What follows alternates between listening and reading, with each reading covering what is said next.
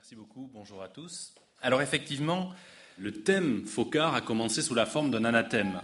J'entends par là que dès lors qu'on prononçait son nom, dès les années 60, survenait l'idée sulfureuse qu'il y avait une mallette de billets qui passait, un sosie de billets avec un revolver depuis les barbouzes qui allait dans le décor, etc., etc.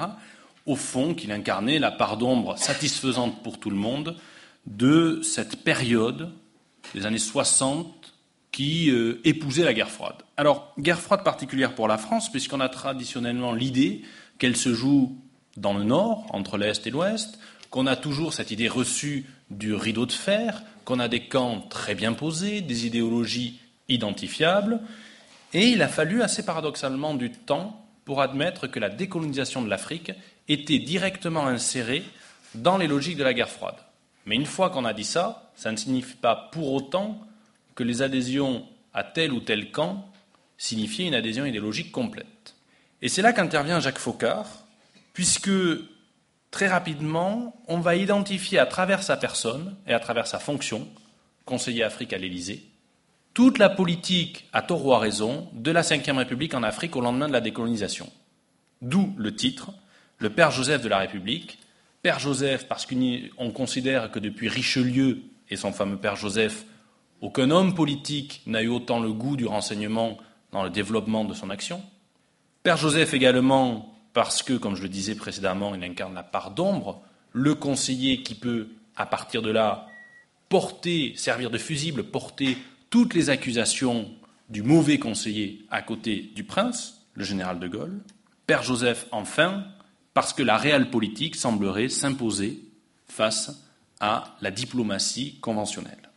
C'est donc d'abord l'idée reçue, l'image, le fantôme de Faucard qu'il nous a fallu nettoyer, dépoussiérer pour approcher un peu plus le personnage.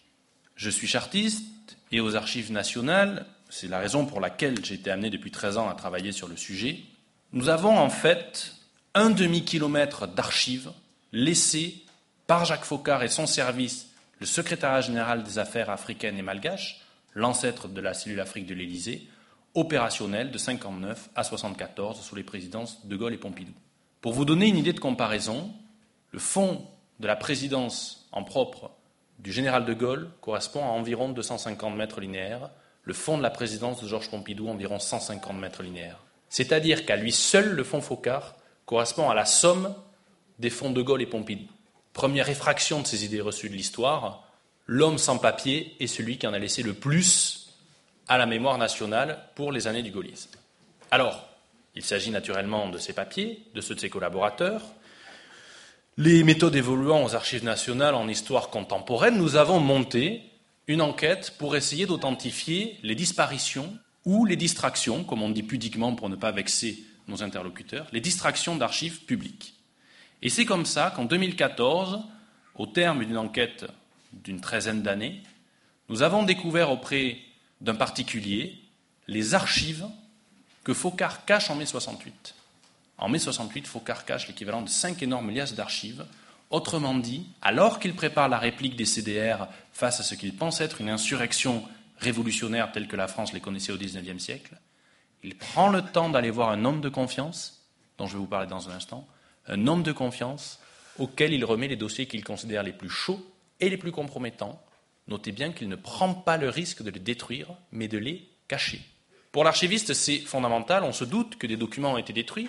Certains collaborateurs de Faucard m'ont avoué avoir détruit leur passeport avec les noms d'emploi lorsqu'ils devaient voyager discrètement. Mais Faucard prend le soin de conserver. Pourquoi? Parce que, arrivé à un certain niveau, il est le seul à avoir la vue générale de la politique française en Afrique entre sa stratégie et sa tactique, entre les idées et les hommes, entre les Français et les Africains, entre les promesses et les actions. À qui confie-t-il ces archives? Il ne les confie pas au service secret. Il ne les confie pas à la famille. Il ne les confie pas non plus à un collaborateur quotidien.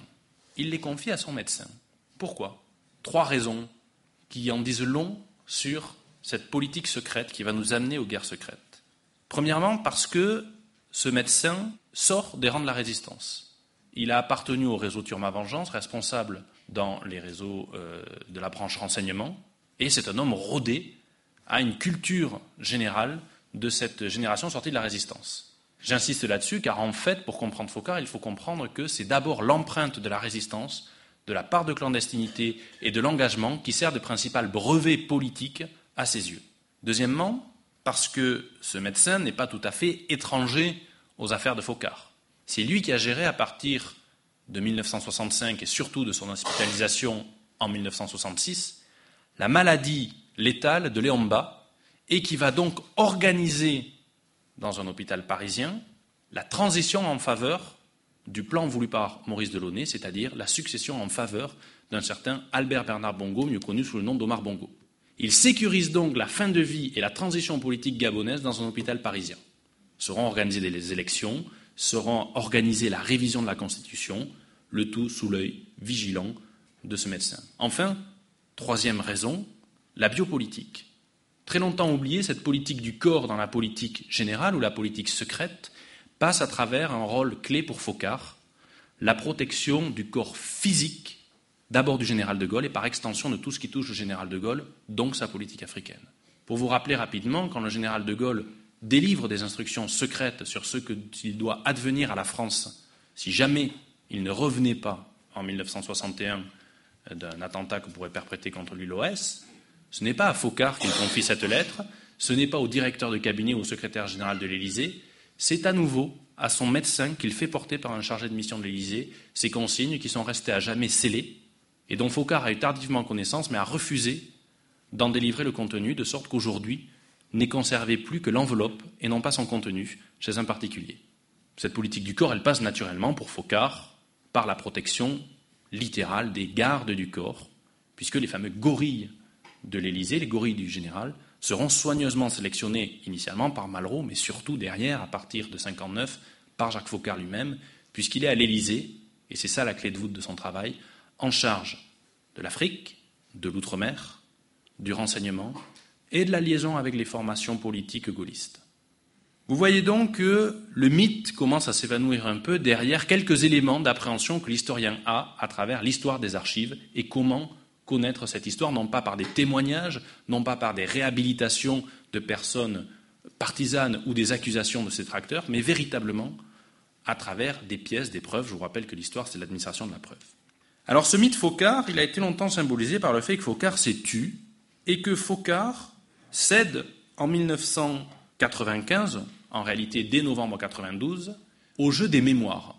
J'entends par là que les responsables politiques dans les années 60, 70, jusqu'aux années 80 considéraient qu'il n'y avait que deux positions par rapport à l'opinion publique et aux médias, le silence ou la parole. Mais qu'on jouait très très peu, ou qu'en tout cas c'est une arrivée globalement des spin doctors des années 80, qu'on jouait très très peu avec l'opinion sur les imaginaires.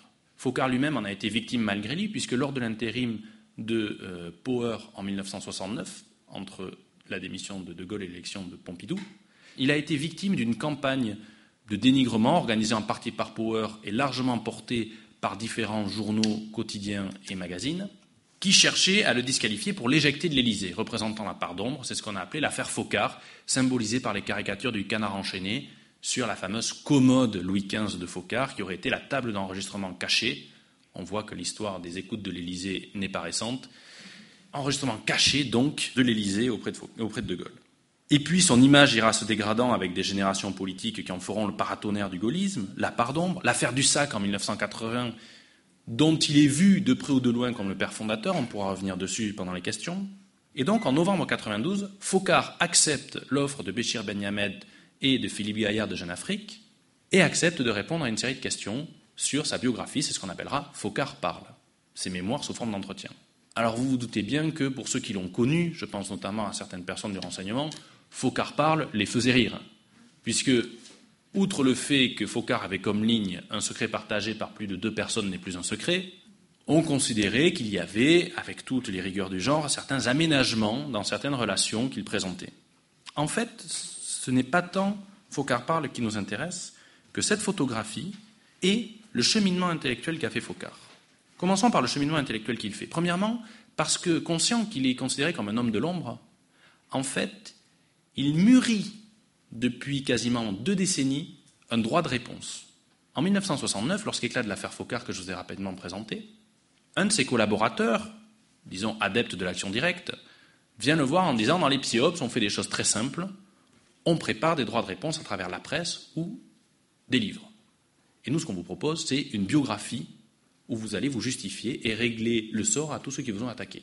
Ce manuscrit, inédit, que nous sommes en train d'éditer, est resté caché, n'a jamais eu lieu, mais a été la première pièce d'un cheminement plus long qui a amené Focard à rédiger, ou plus exactement à tenir, le journal de l'Élysée qui a été édité par la suite par Jeanne Afrique.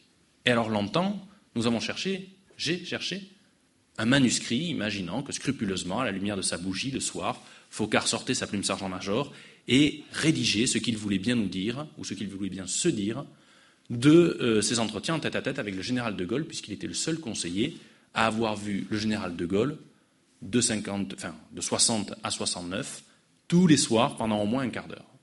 Autant vous dire que j'ai essuyé un échec. Pourquoi? Parce qu'en fait, Focard écrivait peu, mais de fait, Focard parle. Alors, il ne vous parle pas à vous, il ne parle pas à moi, il se parlait à lui avec un dictaphone à la sortie de ses entretiens avec le général de Gaulle.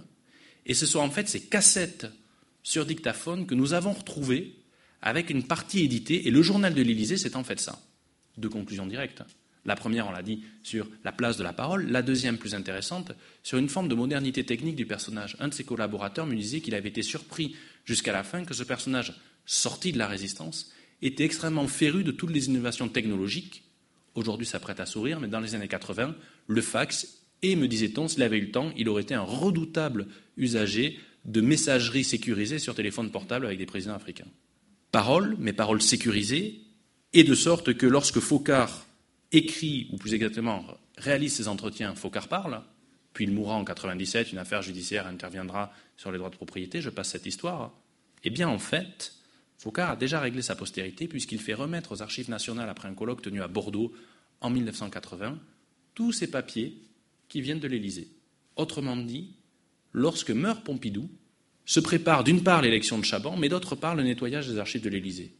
Focard emporte 150 mètres linéaires d'archives qu'il amène avec lui, notamment tout son secrétariat particulier, avec toutes les lettres individuelles envoyées à Focard, lui demandant des services, lui demandant, lui posant telle ou telle question, etc. etc. En 1980, il vient les restituer aux archives nationales.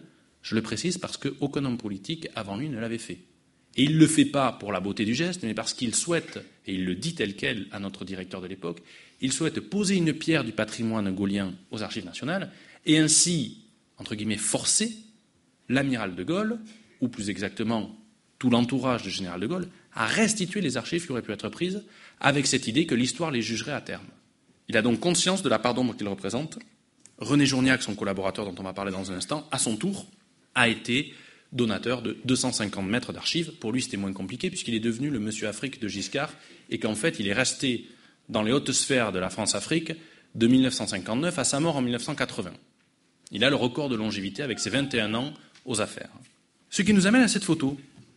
Cette photo qui a l'air banale, un peu caricaturale, est choisie par Focard en fait pour être la première illustration de son livre Focard parle. Il fait exprès de jouer avec toutes les idées reçues. Les lunettes noires pour brouiller le regard et l'intention, les gants pour ne pas laisser de traces, le fusil, le message est clair, et certains mauvais esprits ont rajouté les chapeaux pour lui faire porter. En réalité, il s'agit d'une photographie où il met une autre intention, évidemment de jouer un peu avec l'opinion publique, très certainement, sa passion pour la chasse et tout ce que ça engage, on reviendra dessus dans son histoire sur le rapport aux armes.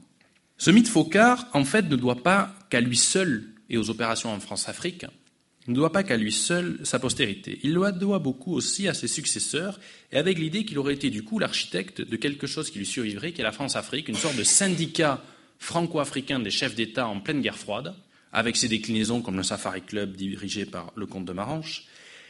Et survient le scandale entre 79 renversement de Bokassa par le service action deux ans après le couronnement permis par Giscard, et 1980-81, explosion de l'affaire que vous connaissez tous, des diamants de Giscard. Et on a un glissement de l'affaire Bokassa vers l'affaire Giscard. Regardons de plus près cette photo. Au deuxième plan, avec les lunettes à écailles, vous pouvez voir René Journiac. René Journiac, ancien collaborateur, comme je vous l'ai dit, de Jacques Faucard, qui, après avoir été son premier conseiller au secrétaire général des affaires africaines et malgaches, devient le conseiller Afrique de Giscard. Mais le titre de secrétaire général de l'Élysée est perdu dans la route. Ça signifie qu'à partir de 1974, le président, et Giscard le fera particulièrement, est comptable directement de ses actions en Afrique. Giscard, d'ailleurs, commandera personnellement, passera commande de l'essentiel des opérations, tentative d'insurrection libyenne à Tobruk en 1980, renversement de Bokassa en 1979, opération de Colvésie en 1978. Le soutien à Savimbi en Angola aura été beaucoup plus à l'initiative du comte de Maranche et de l'équipe de Marolles. Mais enfin, reste l'idée qu'à partir de là, on peut toucher directement le président, là où autrefois Focard servait de fusible pour De Gaulle et Pompidou. L'affaire ira soit croissant, cherchant en permanence à identifier le monsieur Afrique des présidents jusqu'à aujourd'hui. La structure est dissoute, mais l'imagerie d'Épinal reste. Et puis, les années 90, les clés du scandale. Cette image qui est tirée évidemment de l'association Survie, où vous retrouvez les détournements assez faciles. Donc c'est quelque chose de très récent, hein, puisque l'instauration de, des consignes de nocivité des cigarettes date des années 2000. Vous voyez qu'on est donc affaire à quelque chose qui est bien euh, un discours qui est parfaitement absorbé. Il y a une marque déposée, France-Afrique, un logo, le casque colonial, des symboles avec le filtre médiatique. L'idée qu'on a donc affaire, c'est ça qui est intéressant, à un système. Or, si Foucault est un homme de réseau, il n'est pas forcément un homme de système. Vous voyez d'ailleurs que, si ça, vous, amuse, on regarde toujours la première face, mais sur le côté, vous avez France-Afrique, dictateur sélectionné par les services secrets français. donc précisément l'ingrédient plaisant de la chose, la guerre secrète cachée, avec ou sans mort, mais ça c'est à voir après. Alors je vous l'ai dit, rentrons dans la bio de Focard, d'où vient son importance alors que c'est le seul conseiller de De Gaulle qui n'est absolument pas issu des grands corps? Focard vient d'une famille de Béquet, de Guadeloupe, il commence un peu sans trop de succès dans l'import-export après avoir travaillé un peu comme représentant de commerce. Et en fait, sa révélation, c'est la guerre. C'est la guerre parce que, sans entendre le discours du général de Gaulle, il confesse lui-même d'ailleurs qu'il est plutôt touché par des sentiments dans la France des années 30 développés par l'action française que par le Front populaire. On a donc affaire à quelqu'un qui s'affiche conservateur, catholique non pratiquant, une droite qui s'assume euh, à cette époque, mais qui ne verse pas non plus dans les tentations ligueuses. Lorsque survient la guerre, justement, la frontière est posée pour lui à cet, instant-là, puisque la notion de patriotisme se trace par rapport au régime de Vichy et à l'Allemagne nazie. Et il va, il y aura quelques soubresauts dont on pourra parler, mais il va se lancer dans des actions de résistance. Son rôle a été sujet à discussion après-guerre, à différents titres. On pourra en parler des heures, mais comme le temps risque de passer, retenons surtout qu'il commence par le renseignement, il a une période de clandestinité, il manque de mourir deux à trois fois. Il est arrêté par les Allemands, s'évade, il force des barrages. Et surtout, au moment du plan Tortue, devient, prend ses galons d'officier du BCRA, qui a été, euh, a été reconnu dans le grade du BCRA à partir de 1943, avec cette grande nuance qu'il n'est jamais allé faire de stage à Londres. Donc, si vous voulez, c'est au moment où le BCRA essaie de préempter des réseaux, sans avoir les capacités de les reformer sur place. Autrement dit, Lorsque arrive l'été 44, Focard rentre dans ce qu'on appellera à terme, qui est en gestation, le service action avant l'heure, va passer son brevet para, se refait former et développe à partir de là une culture para fondamentale. Il restera avec des échelons à passer, mais il est mi-lieutenant-colonel en 1944, puis après sera réaffecté au grade de commandant et remontera les échelons. Il restera officier de réserve du service action jusqu'à la fin de sa vie, avec des, avec des phases de réserve opérationnelle, ou en tout cas d'entraînement à coup sûr, jusque dans les années 60. Et de là, il va développer deux grands sports, le tir, notamment arme de poing, et le parachutisme. Alors vous me direz à quoi ça sert de savoir tout ça? Et Pour l'historien, ça sert d'abord à camper le personnage. C'est sûr qu'on comprend mieux l'image de Barbouze qui lui a collé. Ensuite, parce qu'un personnage comme ça, qui à partir de 1900 46 s'approche du général de Gaulle, rentre petit à petit en 48 comme conseiller outre-mer. À l'époque, ça signifie toutes les colonies et les départements d'outre-mer, créés en 46. Il devient conseiller outre-mer du général de Gaulle. Et en 1953, quand le général de Gaulle prend du recul, il devient le secrétaire général du RPF. De 54 à 58, euh, c'est donc lui qui va s'efforcer de faire vivre un RPF dont le général de Gaulle ne voulait plus. Il va donc s'efforcer d'activer des sentiments gaullistes un peu partout où ils existent. Alors partout où ils existent, vous imaginez qu'à la veille du plan résurrection, ça va être notamment lui, parce qu'il y en a d'autres qui travaillent ça, lui à travers les militaires issus de la guerre, et notamment les militaires passés par les guerres coloniales, à commencer par l'Indochine. Et c'est comme ça qu'on va retrouver Focard au mess de Sercotte, c'est-à-dire de la base d'entraînement du service action, en train de discuter. Il est en fait un vecteur de politisation des euh, agents, des officiers du service action qu'il a connus lors de ses stages para, lors de ses périodes de réserve. Et il y a toute une sociabilité qui se crée. Alors ce n'est pas, contrairement à ce qu'on a dit, des réseaux avec un code, quelque chose de caché, c'est une sociabilité de personnes qui ont connu un événement, qui ne se reconnaissent pas dans le régime, qui ont une expérience décalée avec les guerres et les guerres asymétriques en Indochine et désormais en Algérie, et qui, à partir de là, considèrent que Focard, c'est la pierre philosophale qui leur permet d'accéder à De Gaulle, et que donc qui permet un retournement de la situation politique. Autrement dit, Focard, pendant le plan en 1900, pendant le plan Résurrection, va jouer du frein et de l'accélérateur avec euh, la mission qui est envoyée par le comité de salut public en disant c'est bien de faire monter la tension, mais le général de Gaulle ne viendra jamais au pouvoir à la suite d'un putsch ouvert. Et donc toute sa mission avec Debré, et de Gaulle fragmentera les missions dans son ouvrage, sera de vivre là-dedans. Faucard également reconnaît que dans ses activités, puisqu'à côté de ses fonctions politiques pour le RPF, il vit de sa société d'import-export, la SAFIEX, il reconnaît que, par patriotisme, par engagement dans cette sociabilité, à partir de 1950, 49-50, il restera en contact notamment avec euh, le colonel Morlan, chef de service action, qui est son officier traitant, lorsqu'il effectue des missions pour l'import-export. Il ramène comme ça une série d'informations qui va alimenter toute cette génération. Donc c'est un homme acculturé au renseignement qui va prendre en main ces questions-là et la réforme du SDEC en 58 quand De Gaulle lui confie. Je vous rappelle que le SDEC, mais vous le savez déjà, à cette époque, sa direction en tout cas, n'est pas nécessairement gaulliste. Et donc sa mission va être de faire monter en partie ou de s'appuyer sur les différents agents qui sont capables d'incarner ces actions en Afrique. L'un d'eux, le moins connu d'ailleurs, s'appelle M. Armand, dans ses pseudos, c'est comme ça qu'il est connu. En fait, il s'agit de Marcel Chaumien, qui appartient au quatuor de ce qu'on appelle les quatre mousquetaires et qui ont été derrière Morlan parmi les piliers de la création du service action, c'est-à-dire Pioche, Bichelot, Morlan, Maloubier. Pioche restera en relation avec Focard, ne sera pas directement impliqué tout de suite en Afrique. Maloubier, on le verra plus tard, vous le connaissez tous, outre ses actions dans Murder Incorporated, comme il l'a dit lui-même, va être réveillé, entre guillemets, pour créer le service de protection du président Léomba au Gabon après 1964, à la demande expresse du chef du secteur Afrique du SDEC et de Jacques Faucard. Bichelot, après la guerre d'Algérie, où il a témoigné, disons, son refus de l'abandon de l'Algérie, a été exfiltré par Maurice Robert pour être mis chef de poste, qu'on appelait les postes de liaison et de renseignement, chef de poste du SDEC à Abidjan, c'est-à-dire le poste le plus sensible et le plus politique auprès du meilleur ami de la France, Félix Houphouët-Boigny. Il a tellement bien réussi que Félix Houphouët-Boigny refuse de se défaire de lui en 1968 et, avec l'accord de Faucard et Maurice Robert, lui offre de quitter l'armée française pour passer sous contrat ivoirien et rester ainsi à Abidjan jusqu'en 1985.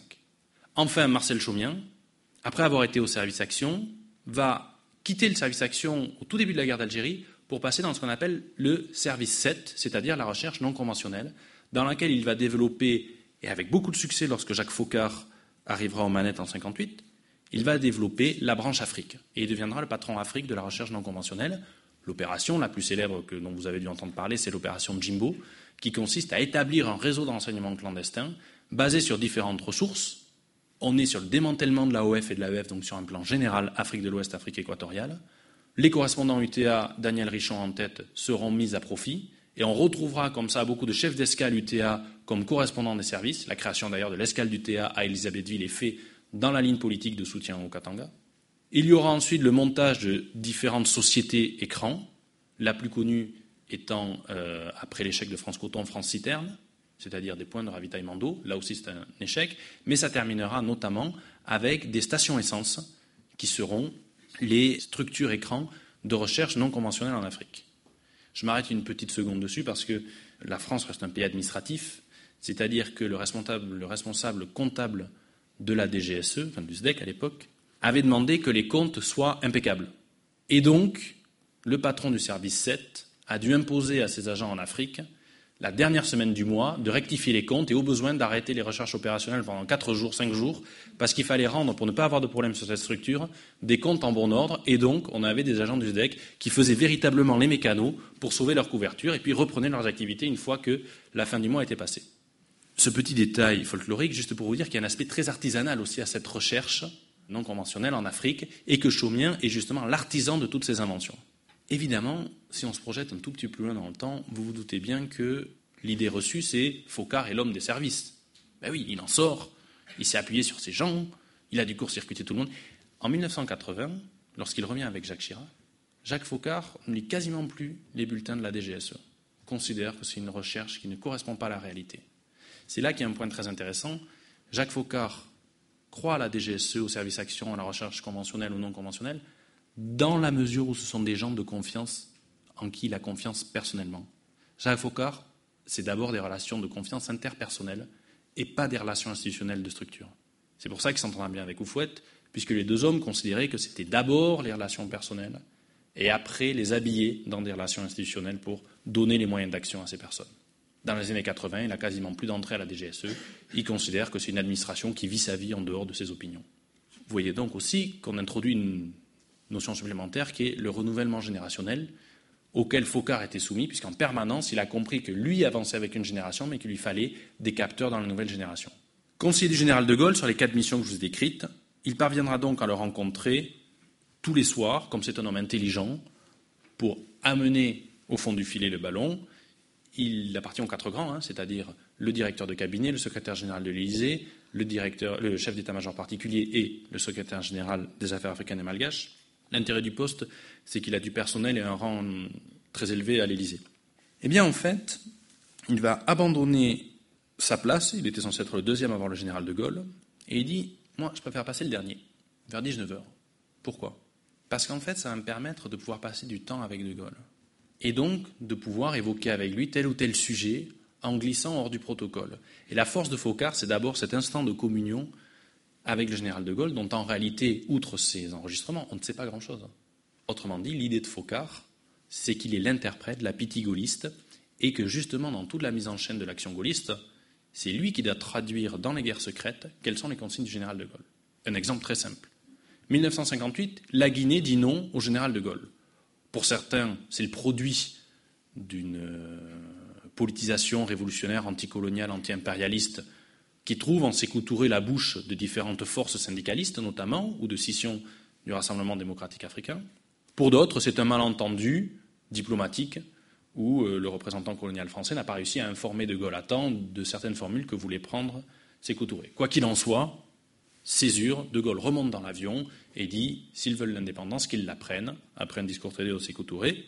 Et de fait, en octobre 58, démontage de la présence française, présence coloniale, sur une ambassade réplique aussitôt, malgré les dénis dans différents ouvrages, réplique aussitôt de Faucard avec qui le service action. Eh bien, il va dire on monte une opération, cette opération sera révélée par un scandale qui est la découverte par Mamadou Dia, alors président du Sénégal, d'une cache d'armes à la frontière sénégalo-guinéenne, cache d'armes qui sera en fait un, scandale diplomatique entre la France. Pourquoi? Parce que je vous parlais de dimension artisanale de la guerre secrète dans l'Afrique des dernières heures de la colonisation, parce qu'en fait, les agents n'agissaient pas sous clandestinité. Les officiers étaient connus pour être des anciens du service action d'Algérie qui avaient été installés, euh, entre autres à Kédougou, pour faire des missions, et c'est comme ça qu'ils ont été identifiés. L'Afrique, selon Faucard, donc, c'est d'abord, dans le cadre de la guerre froide, la défense du précaré, l'instauration et la défense du précaré. Qu'est-ce que ça veut dire? Qu'il y a une zone d'influence francophone à maintenir et à conserver. Zone d'influence qui va être soumise à des menaces dans son esprit interne, menace interne signifiant des foyers révolutionnaires, des tentatives de euh, coup d'État, avec notamment, vous le voyez ici, en pointillé, l'opération Persil en Guinée, la peur que la Guinée devienne le foyer de déstabilisation de la sous-région, et l'appui sur différents, régimes alliés. Les deux qui survivront le plus seront naturellement la Côte d'Ivoire et le Gabon, mais, dans les faits, au départ, c'est tout le réseau RDA, et on reviendra sur tout le réseau RDA de Félix Houphouët-Boigny, qui, après la liquidation de la Fédération de Mali, qui doit plus à l'initiative depuis 58 d'Oufouët que des Français, eh bien, parvient à tisser véritablement le syndicat des chefs d'État africains. Si on regarde la carte, en fait, ici elle n'apparaît pas, mais on est en train de l'établir, la Côte d'Ivoire, le Burkina, le Togo, le, Bénin, pardon, le Niger, le Gabon, le Congo, le Tchad sont RDA tendance fouette. Le Mali et la Guinée sont RDA tendance Sekou Modibo, c'est-à-dire RDA révolutionnaire et qui veulent se détacher de la France et d'Oufouette. Et après, vous avez toujours le cas particulier sénégalais, et puis la Centrafrique qui a une autre histoire sur laquelle on pourra revenir. En conséquence, cette guerre secrète, elle truche, elle passe en permanence auprès des alliés africains. Et sans comprendre ça, on ne peut pas comprendre les guerres secrètes françaises en Afrique. Alors ces guerres secrètes, elles passent par différents dispositifs. Le premier d'entre eux étant, et c'est un point clé, l'avènement du SDEC dans la politique africaine, selon Focard. Je reviendrai sur cette photographie après, une photo officielle voulue par Focard, mais l'avènement du SDEC, c'est en fait d'abord la réussite du colonel Maurice Robert, à l'époque capitaine Maurice Robert, qui est, après avoir été officier de l'armée d'armistice, euh, passeur sur la ligne de démarcation et donc à ce titre puni par l'armée française, on l'envoie dans les colonies. Donc on le destine à l'Indochine et de manière assez logique, il arrive en Mauritanie. Ce qui fait qu'il fait l'essentiel des années 40 entre la Mauritanie et le Sénégal. Point clé parce que ça signifie qu'il rentre dans la culture méhariste. Il est, lui d'ailleurs, il le reconnaît, sa meilleure période de sa vie, c'est d'avoir été méhariste. C'est fondamental parce qu'on verra par la suite, je pense notamment au célèbre capitaine Galopin, qu'une culture méhariste, plus encore qu'une culture de la clandestinité, va structurer les expériences de ceux qui vont devenir les cadres du secteur Afrique du SDEC dans les années 60-70. C'est-à-dire que ce sont d'abord des coloniaux qui ont passé du temps, pas forcément avec des armes, mais qui ont passé du temps avec ce qu'on appelle la politique du contact, se débrouiller avec très peu de choses pour parvenir à euh, lever l'impôt, circuler dans la zone, etc. etc. Et c'est sur ce capital que Maurice Robert va en grande partie structurer des collaborateurs. Et ensuite, il va savoir s'entourer d'autres personnes. Son bras droit, c'est un commissaire qui vient des RG, euh, des RG coloniaux de Madagascar. Et on aura comme ça beaucoup d'anciens coloniaux qui vont trouver une autre vie avec Maurice Robert dans la création de la structure qu'on appelle N. Alors qu'est-ce que N? N, c'est le secteur Afrique de la, du SDEC, qui est en fait la division en 1960 du secteur Afrique-monde arabe en l'émergence d'un secteur Afrique tout court. Et ce secteur Afrique obtient une tolérance de la direction générale et de Focard, tolérance fondamentale pour la politique que je vous ai écrite. N, le chef N, aura le droit de parler avec les présidents africains en accord avec Focard. On a donc l'établissement de ce que voulait Focard depuis le début, un circuit court qui permette de transcender les problèmes administratifs de la diplomatie ou voire même de la coopération pour avoir des capacités de renseignement et d'action directes pour sécuriser les chefs d'État amis de la France. Sécuriser, ça signifie sécuriser politiquement, ça signifie aussi sécuriser physiquement. D'où le développement, après le coup d'État de 64 au Gabon qui a vraiment tétanisé beaucoup de monde, d'où le recrutement, le réveil de Bob Maloubier pour prendre en charge la garde présidentielle. L'essentiel des gardes présidentielles, la garde présidentielle ivoirienne, alors les noms ont changé par la suite, ont reçu comme formation de tir les cours de Raymond Sassia, qui était le premier Français breveté euh, au FBI dans le stand de tir de la police nationale à l'avenue euh, en dessous de l'Arc de Triomphe. Et donc on va avoir comme ça toute une circulation, une culture, stand de tir que fréquentait lui-même Focard le matin avant d'aller à l'Élysée, euh, m'a confié Raymond Sassia. Alors je m'étais demandé pourquoi. La raison est simple, c'est tout à fait inimaginable aujourd'hui. La raison est simple, c'est que dans cette culture que je vous décrite, de la sortie de guerre, et c'est un collaborateur de Focard qui me l'a dit, parce que j'étais un peu surpris en me disant, bon, il va vider deux chargeurs avant d'aller traiter les problèmes franco-africains, c'est un peu surprenant quand on n'est pas dans le coup. Il me dit non, pas du tout, c'est un moyen de se concentrer. C'est-à-dire que pour lui, il se canalise, comme ça le reste de la journée, il a commencé à se défouler, et il commence. Et effectivement, petit à petit, l'histoire étant une matière froide, on est quand même un peu des médecins d'autopsie, on passe souvent à côté des choses vivantes. Et donc ça fait partie de toute cette chair qu'il faut réussir à comprendre. Donc le colonel Maurice Robert, en fait, va être patron de haine de 60 à 66. Mais ce qui est intéressant, c'est qu'il va gravir dans le service avec l'Afrique. Et à chaque fois qu'il montera d'un étage, devenant chef du service de renseignement et adjoint au directeur de la recherche par la suite, il va faire monter l'importance de l'Afrique dans le service avec lui. De fait, en 73, c'est pour ça qu'il y a des virages au début des années 70, en 73, le conflit qu'il oppose au comte de Maranche fait qu'il démissionne. En 74, Focard quitte l'Élysée une autre génération arrive, de droite, moins gaulliste, qui va, à partir de là, développer d'autres actions. C'est celles qu'on voit ici. Ce sont des actions comme à Colvézi ou euh, en Centrafrique. Ce seront des actions où on aura toujours une opération combinée, montée en fait par le service action depuis le fort de Noisy, avec notamment euh, Marolles et Linière. Et donc ce sera à partir de là le service action, entre autres, qui essaiera de s'imposer en Afrique. Donc un vaste champ d'action dans lequel Focard donne un sens politique, c'est ça qui est certainement très important. Rarement les services de renseignement se sont vus accorder un sens politique aussi fort que sous Focard. Et c'est très certainement avec la menace euh, djihadiste qu'on retrouve un tel volume d'emplois aujourd'hui, mais euh, une politique suivie sur l'utilisation des services de renseignement, en tout cas en Afrique, c'est sous Focard et peut-être aujourd'hui qu'on la retrouve de la manière la plus importante. La méthode Focard, évidemment, le lien direct, c'est le téléphone. À l'époque, n'oublions pas que c'est extrêmement coûteux. Quand Focard reviendra dans le secteur privé, il reconnaît qu'en fait, euh, un de ses principaux postes financiers, parce que enfin, les chefs d'État africains ont oublié qu'il avait une note à payer.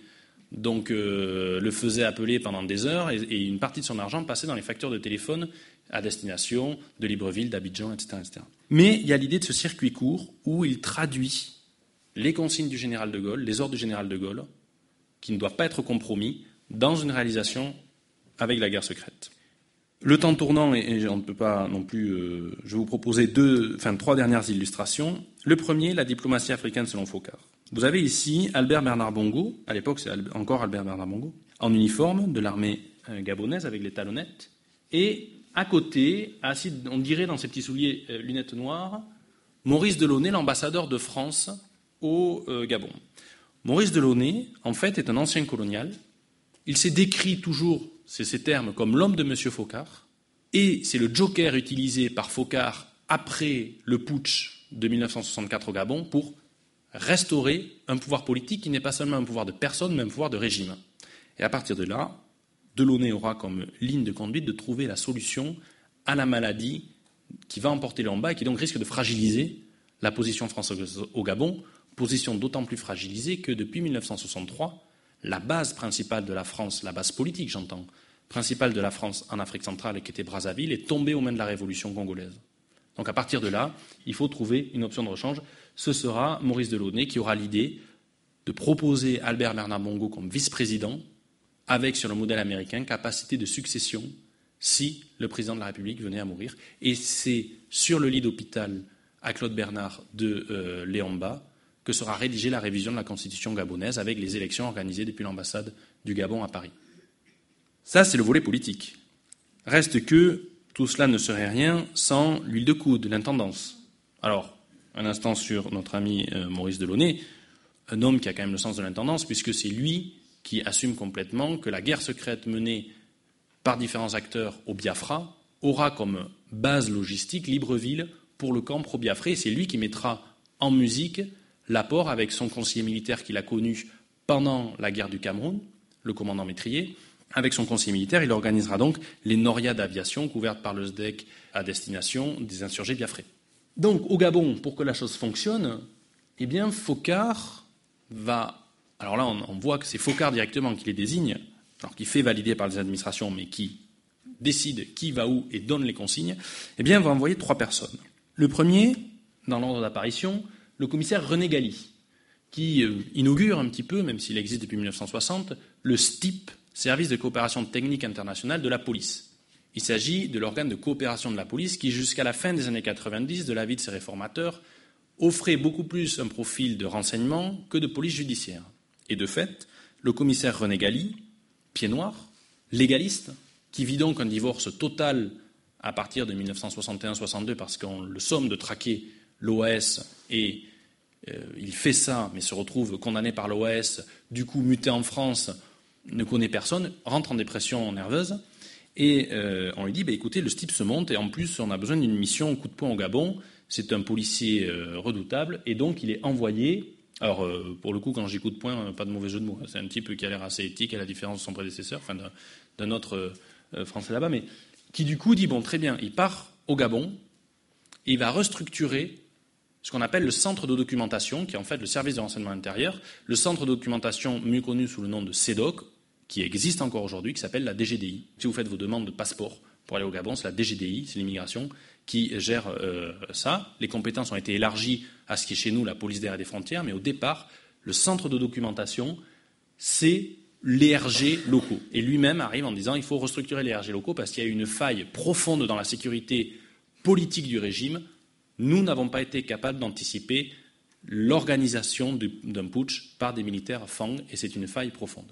Donc sa mission, ça va être de restructurer de manière très efficace le CEDOC. Le deuxième de cette équipe de Missy Dominici, c'est Bob Maloubier. Bob Maloubier a dû quitter, à l'invitation de sa direction générale, le SDEC en 1956-57 à la suite de l'affaire des euh, c'est-à-dire de l'emploi de gens du milieu dans l'élimination d'avocats du FLN, et on lui a proposé d'aller se faire oublier en Amérique latine. De manière assez naturelle, il atterrit au Gabon. Et il devient forestier, puis pétrolier. Sauf que, évidemment, il n'a jamais complètement coupé les ponts. En 1958, il est en vacances en France et on lui dit Écoute, Bob, on est entre nous, on est des anciens du 11e choc. Le patron, c'est comme ça qu'on appelait Focard, le patron euh, va revenir aux affaires et en fait, il y a peut-être une opération, c'est l'opération Résurrection, qui va être là. Est-ce que tu pourrais nous sécuriser, je ne sais plus où, euh, une, centrale électrique? Et donc, Bob Maloubier confesse, même dans ses mémoires, c'est public, qui se retrouve comme ça, pendant ses congés revenus en France, à aller sécuriser pour, euh, pour l'opération Résurrection, qui finalement n'a pas eu lieu en France, d'aller sécuriser la centrale électrique. Donc, c'est un type très débrouillard qui est appelé par Focard, Robert et un autre personnage du dispositif au Gabon, à qui on dit voilà, il faut maintenant faire la sécurité physique du président le rassurer, parce que Léomba a été kidnappé, le rassurer et parvenir à empêcher qu'on atteigne le corps du roi. Et c'est là qu'il va créer la garde présidentielle, qui sera le noyau d'autres modèles, qui s'appelle aujourd'hui la garde républicaine de sécurité, la GRS, et qui va se développer comme un mini-service de protection puis de renseignement par extension. Cette GP trouvera donc différents appuis, pas que dans les services français, mais de manière générale, à terme, le service action dans les années 60 jusqu'à la fin de la guerre froide va considérer que le premier poste d'emploi de ces forces, en dehors des interventions euh, comme Barakoda ou autres, le premier emploi de coopération permanente, ce sera la formation des gardes présidentielles. Et jusqu'à la fin des années 90, il y avait très souvent un coopérant français du service action dans les gardes présidentielles, accès aux stages, formation, etc., Le troisième, plus politique et encore plus intéressant peut-être, parce qu'au moins connu, c'est Guy Ponsaillé. Guy Ponsaillé est un ancien administrateur colonial, supplique total de notre ami Léon Bas, lorsque l'ambassadeur euh, François-Simon de Kyriel propose des solutions diplomatiques au lendemain du putsch pour restaurer l'État, Léon Bas prend son téléphone, appelle Focard et dit Envoyez-moi un colonial, je ne peux pas m'entendre avec quelqu'un du Quai d'Orsay. Ce sera une faille et un contentieux très lourd entre Focard et Le Kim, parce qu'il se répétera. Donc on enverra Maurice Delaunay. Mais Guy Ponsaillet, en fait, a été au lendemain de l'indépendance un an ou quelques mois préfet au Gabon, et surtout il est recruté par un certain Pierre Guillaume comme numéro 2 d'ELF, à l'époque Elf Aquitaine en pleine restructuration, qui se basait notamment sur l'absorption de la SPAF, c'est-à-dire la Société des pétroles d'Afrique équatoriale française. Et on va avoir donc ce trio qui, en 64, va organiser la sécurisation politique et physique du euh, système qui aboutira, alors j'ai choisi le Gabon comme fil rouge, on aurait pu en prendre d'autres, mais celui-là est très éloquent, qui aboutira naturellement à la succession en faveur d'Omar Bongo. Reste, et je terminerai sur eux, euh, un dernier étage à la fusée, qui est certainement le côté le plus coloré de la chose, euh, Morichaud, et ce qu'on appelle la petite équipe. Maurichaud Beaupré est un ancien résistant, proche d'une droite euh, nationaliste, comme il l'a voulu même, qui est un homme de Debré complètement plongé dans les complots de 1957, qui n'a pas réussi à être recruté par les services secrets à la sortie de la guerre, mais qui développe de véritables goûts pour ce qu'on appelle aujourd'hui les psyops, ou l'action psychologique. Alors, il écrit beaucoup de notes, c'est très pratique parce qu'il écrit beaucoup, donc on sait euh, beaucoup d'idées qu'il a eues, euh, elles n'ont pas toutes forcément abouti.